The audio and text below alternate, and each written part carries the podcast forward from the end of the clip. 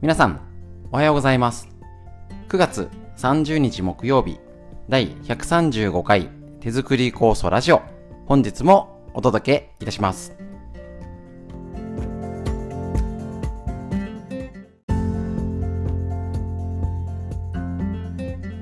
こちら、手作り酵素ラジオは、埼玉県本庄市にあります、芦沢治療院よりお届けしております。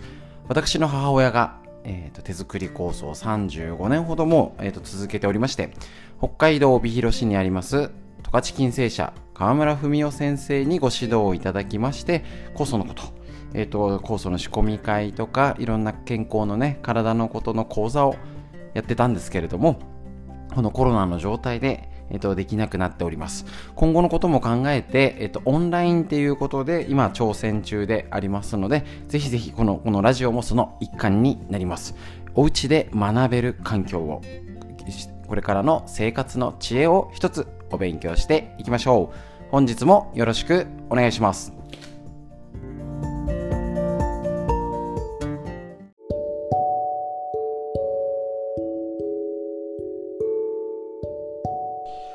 えっとですね、本日2回目のワクチンを私事なんですけれども、打ってきまして、本日ちょっと前日にね、えっと、収録してるんですけれども、えっと、海の精の塗り方をちょっと変えてみてですね、やってみたらちょっとそんなに、1回目より出ない。なぜだ？ね、効果のほどは置いといて。えっ、と、とにかくあの、注射ちょあの直後から肩周り、えっ、と、刺したところは押さないようにして、脇、鎖骨、首、首周り。な、昼間だけで4回、5回ぐらいは塗ったかな？午前中に受けてですね。で、えっ、と、その後、あの、そのたんびにほとんど目と鼻にも入れて、徹底的にちょっと海の精を2回目使ってみようみたいな。前はあの肩周り中心にやってて、結構上がらなくなったりはしたので、もっと広い範囲やろう。これぐらいの感じがいいですよね。いつも言ってることです。ね、一度試してみて、あ、もうちょっとやった方がいいかなと思ったらやってみて。ね、あの、この実践ですね。はい、超ポジティブというか、あの、ね、あの塗り方どうこうね、あの、こうしたら大成功なんてわかんないです。本当にワクチンそのものも私自身ね、あの、個人的見解は打ちたくないですし、ね、あの良くないなとは思うんですけど、社会的な問題とかね、うちも子供4人いまして、小中高行ってる、で、いろんな環境の中で、これから生活していく上だと、ね、あのどんなこと考えられるかなと思って、えっ、と、結論出したんですね、打つということでね。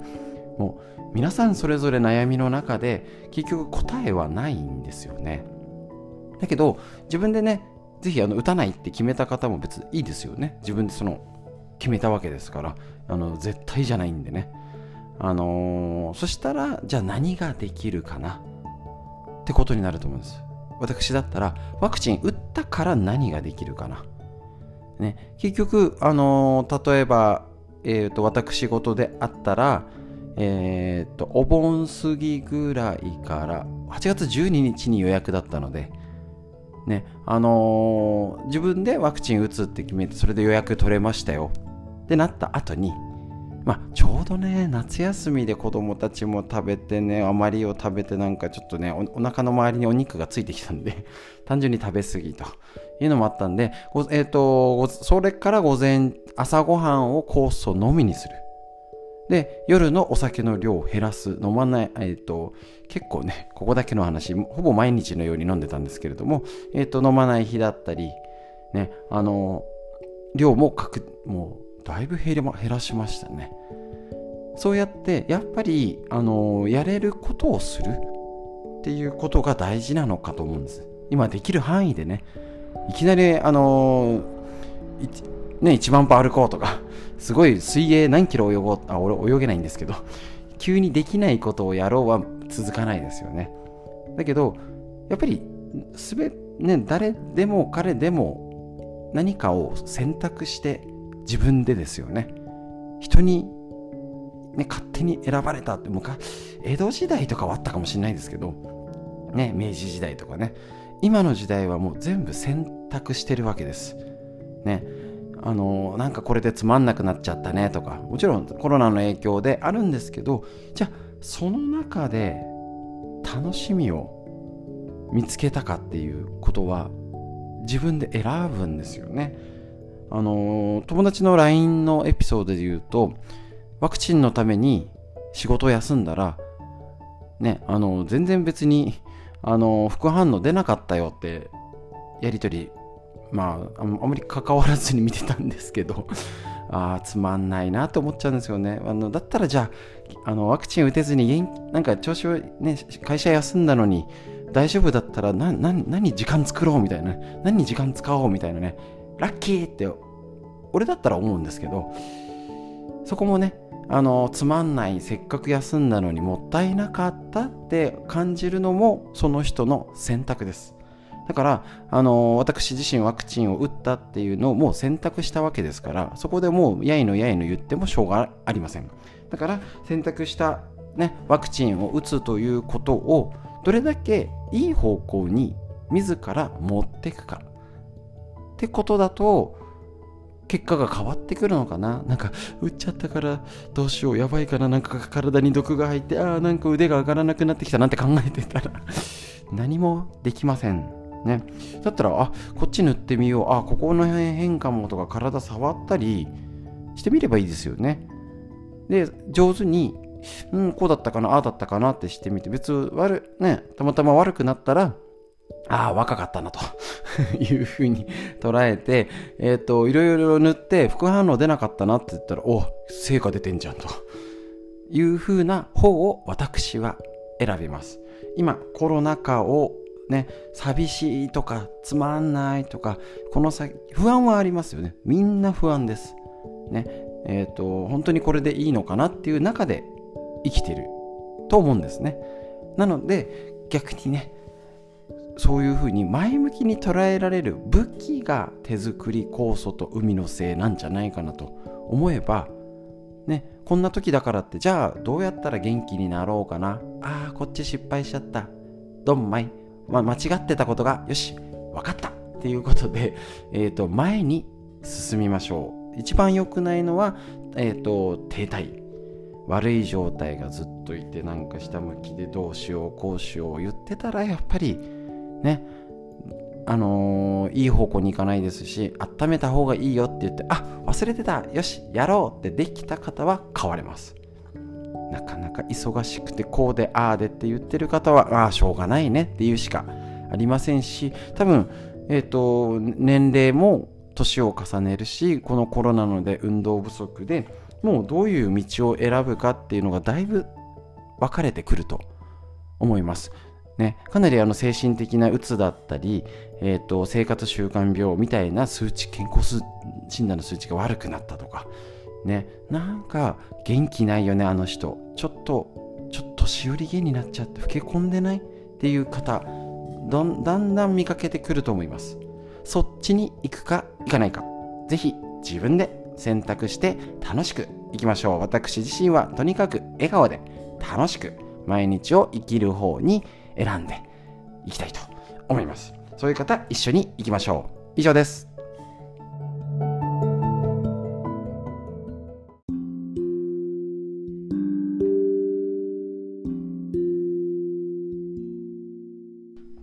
続いてこちら、脳を元気にする方法。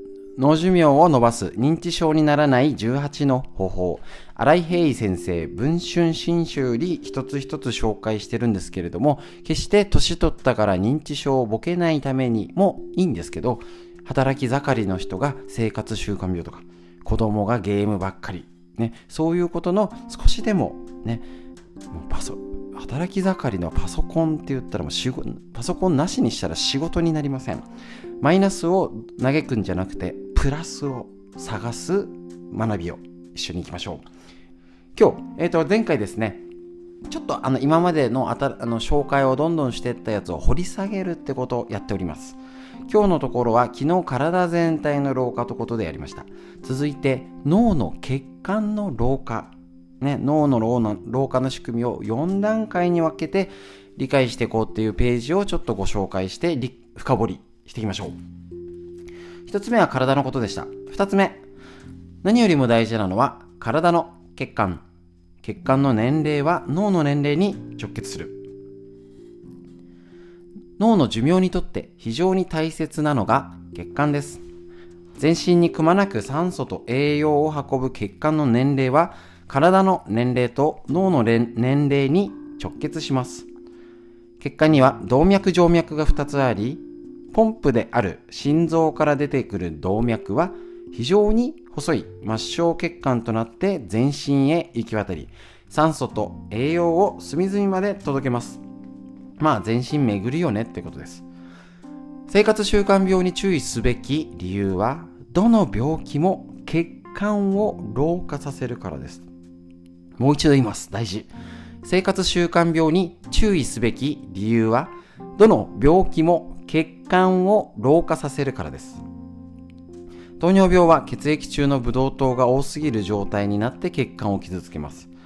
高血圧は動脈硬化を進めます。血管の壁が厚くなり弾力を失って傷つきやすくなるのです。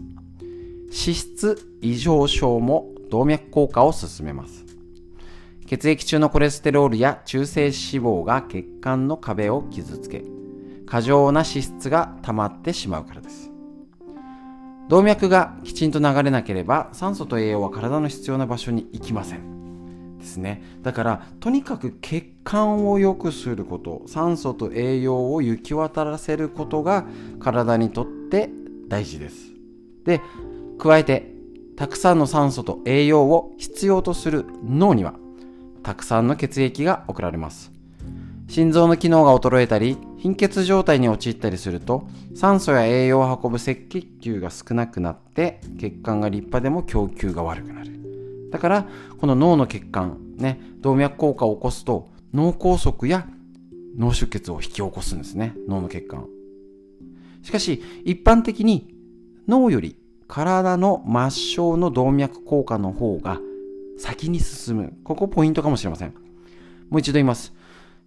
一般に脳より体の末梢の動脈硬化の方が先に進むので、まず気をつけるべきは体の血管ってことなんですね。なるほど。これは分かりやすいですね。要は脳の血管、要は、えーと、体の血管が衰えたら、その後に脳がやばくなる。脳の中のどんな神経細胞よりも全身に張り巡らされている血管の方が大事と言ってもいいってことなんですね。なので神経細胞の寿命が尽きる前に血管の老化によって脳の血液が老化してしまうということなんですね。酸素の量が一定以下になると細胞はダメージを受けます。DNA の再生にミスマッチが起きてがん細胞が生まれたりします。血管の老化を防止できてから神経細胞がどのぐらい生きられるかを考える段階に至るということなんですね。血管から脳の神経細胞へ酸素を無限に行き渡らせることが可能になれば脳の寿命を伸ばすことができるということになります。ちょっとね、このページ超大事すぎて丁寧に読みま、えーと考えました。で、終わってないんですけど、一旦これでね、この後ね、もうちょっと掘り下げていきます。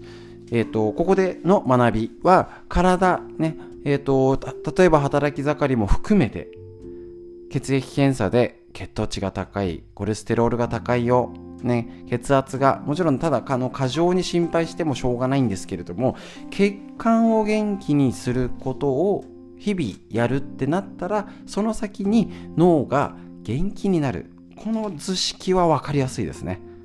で、今な、それならできる。脳を元気にしようって急に言われても、うん、脳トレ？みたいな。ね、あの、あんまり思い浮かばない方多いんですけど、あ、血流を良くすればいいんだ。今、血流が悪い人は、やがて脳が悪くなるんだ。この図式をぜひ頭に入れて、日々のケア、すぐできそうですね。一つ勉強になりました。以上です。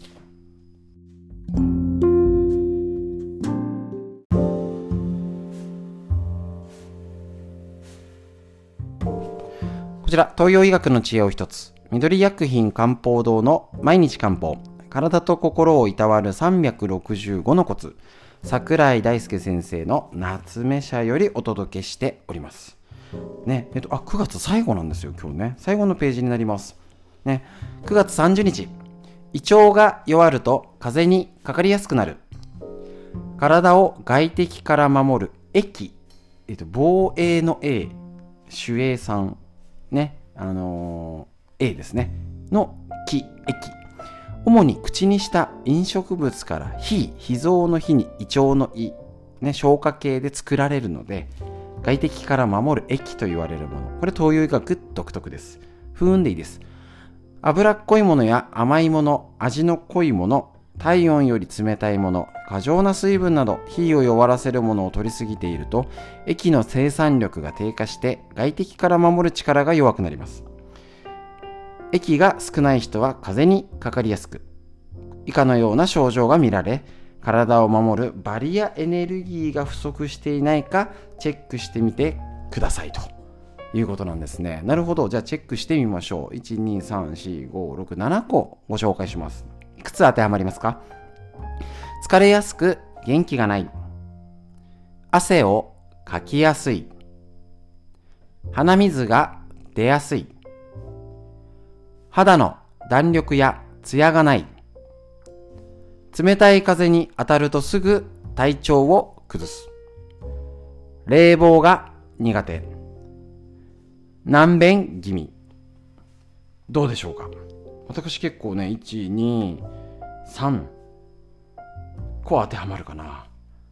だから結構胃腸系が弱くなりやすいけど、別にその悪いって状態ではないです。だけど、やっぱりね、こういうのがね、ちょっと指標でわかると、ああ、胃腸弱いんかな、なんか毎回チェックがいっぱい当てはまるんですけどっていう、ね、あの嘆いてる人の声が聞こえてきそうですけど、えっ、ー、と、あ、今回は当てはまるなって方もいるし、家族でどうこういう胃腸の調子が悪いんだってね、大丈夫っていう話、健康の話のネタにぜひ使ってみてください。こういうのいいですよね、なかなかね。あのなんか政治だどうのねいろいろありますどうなるんだかねありますけれども えっ、とまずできること家族とかねいい情報を共有する。ね。で結構ねこういうチェックの方が食いついたりします息子さん娘さん。ね。ちゃんと寝なさいよとかっていうともうね親のね 小言で右から左へツーッとなりますので東洋医学のこういうチェックあるんだけどどう知ってる？やってみてみたいな。方がもしかしたらですよ。それだっておせっかいって言われちゃうかもしれないんですけど。でもあの上からいきなりねこれしなさいとか早く寝なさいとかね。たくそんな格好してとかね。きっとねあの言いたいことがたくさん終わりかと思うんですけれどもこういう項目とかこのグループ分けとかこういうのがいいよっていうのは方が若い人は聞きやすいですのでそういう工夫をぜひよろしくお願いしたいと私からお伝えいたします。東洋医学の知恵以上です。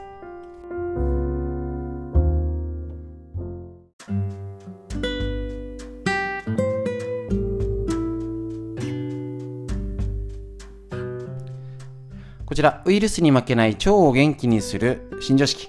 免疫力を腸から上げる。監修弁の吉見先生の本宝島社ムックより出てるこちらの本で一つ一つ腸内環境についてご紹介しておりますこちらですね、えっ、ー、と、主食を抜くと食物繊維が不足にという前回をもうちょっと振り下げます。どういうこと結局、えっ、ー、と、食物繊維の量ってご飯に含まれてたりね、まあ、白米だと少ないんですけど、玄米、発芽玄米、スーパー大麦ご飯ということで増えてきます。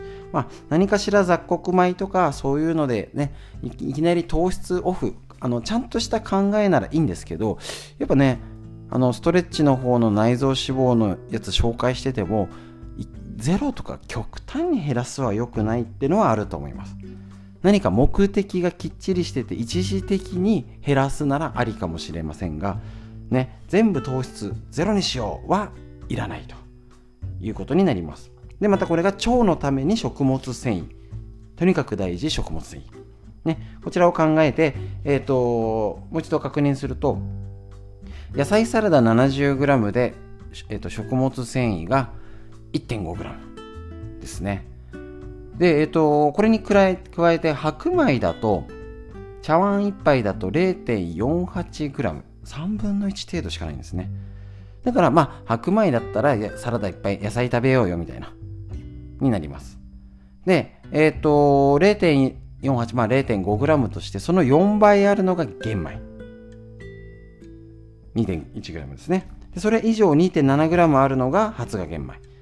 でさらにスーパー大麦ご飯だと 4.8g 要は10倍白米よりも多いよと。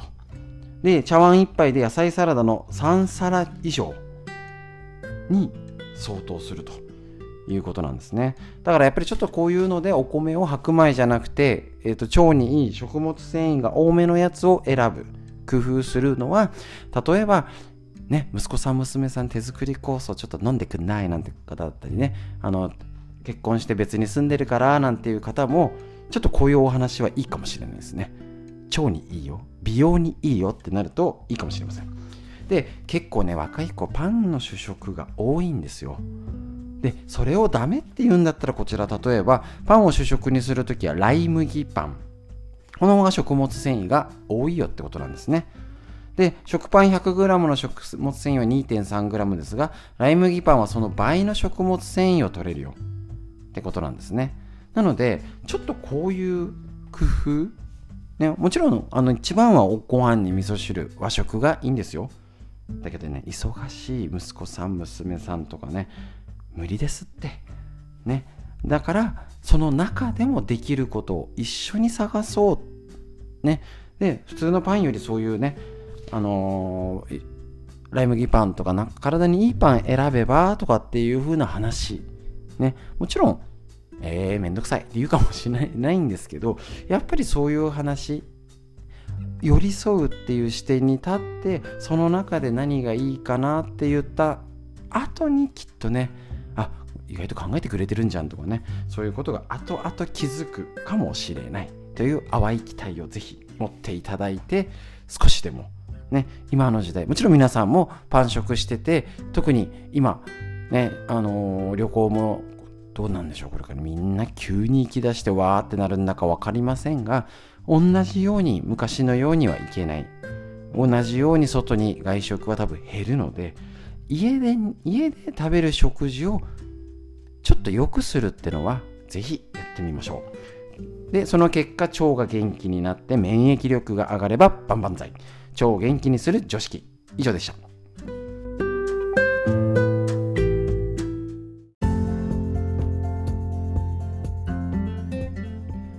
はい、それでは手作り酵素ラジオ本日の以上になります。今月が最後になります。あっという間ですね、10月になって、いよいよ酵素の本格的シーズンになってまいります。で、えっ、ー、と、すいません。いろいろあの、構想の、えっと、オンラインっていうことで、会員制っていうことで移行してるんですけど、すいません。ちょっと本当にね、あの、連絡がバタバタ遅れちゃっておりまして、皆さんに行き渡ってありませんので、移行期間っていうことで、まだまだちょっとですね、あの、会員にならない方には、この LINE とかは直接届かなくはなるんですけど、もうちょっとしばらく、ちょっと切り替え時期ということでご了承願いたいと思っております。えっ、ー、と、ぜひちょっとね、よくわからないという方は、あの、問い合わせください。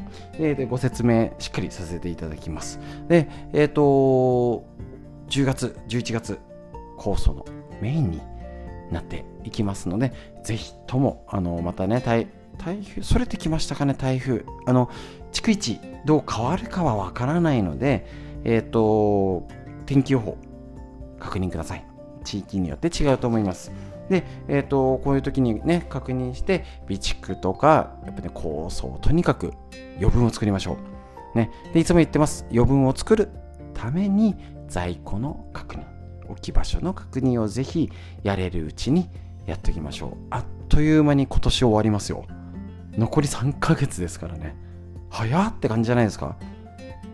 ね。なんかもうコロナのでなんか時間の流れが余計おかしいんだかね、今年が残り3ヶ月となりました。ね、もう四半期終わっちゃったんですね。4分の3終わっちゃいました。ね、なのであと3ヶ月やれることを今のうちにやってやりましょう。本当にあっという間に年が明けます。ね、やれることやって楽しく笑顔で毎日過ごしていきましょう。今日の空の模様いかがでしょうか？だんだん怪しくなってきましたでしょうか？えっ、ー、と、雲のね、流れ方、風の匂い、自然を感じて、ね、目目に入る緑の色とか変わってきたでしょうか？ぜひ、はい、深呼吸。息吸って、吐いて、今日も素敵な一日になりそうです。最後までお聴きくださいまして、ありがとうございました。